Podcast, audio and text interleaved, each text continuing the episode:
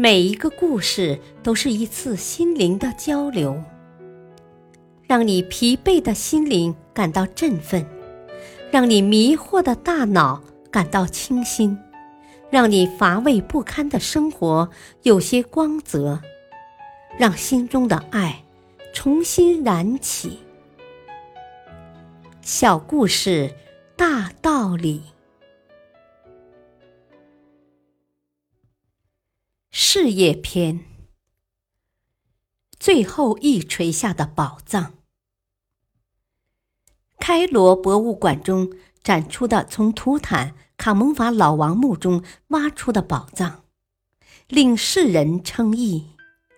在庞大建筑物的第二层，摆放的大部分是灿烂夺目的宝藏，有黄金、珍贵的珠宝、饰品。大理石容器、战车、象牙与黄金棺木等，巧夺天工的工艺至今无人能及。这些珍贵的文物是霍华德·卡特发现的，但是如果不是他在挖掘过程中决定再多挖一天，这些不可思议的宝藏也许现在仍藏在地下，不见天日。卡特是在一九二一年开始寻找年轻法老王坟墓的，直到第二年的冬天，仍然是一无所获。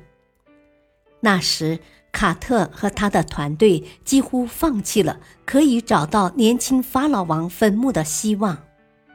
他的赞助者也已经打消取消赞助了。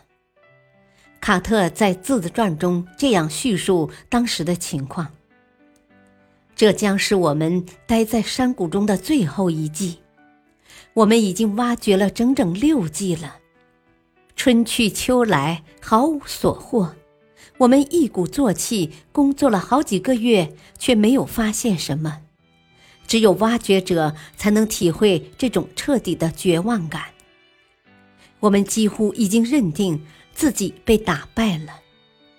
正准备离开山谷，到别的地方去碰碰运气，然而，要不是我们最后垂死的一锤努力，我们永远也不会发现这座超出我们梦想所及的宝藏。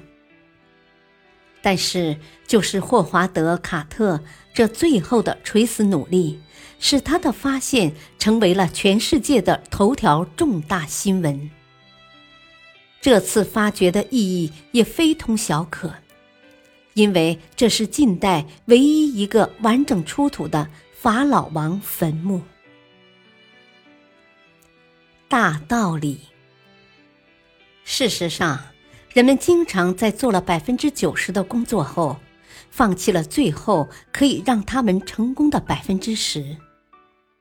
这不但扔掉了开始的投资。更丧失了经由最后的努力而发现宝藏的喜悦。感谢收听，下期播讲如何抓住顾客的目光。敬请收听，再会。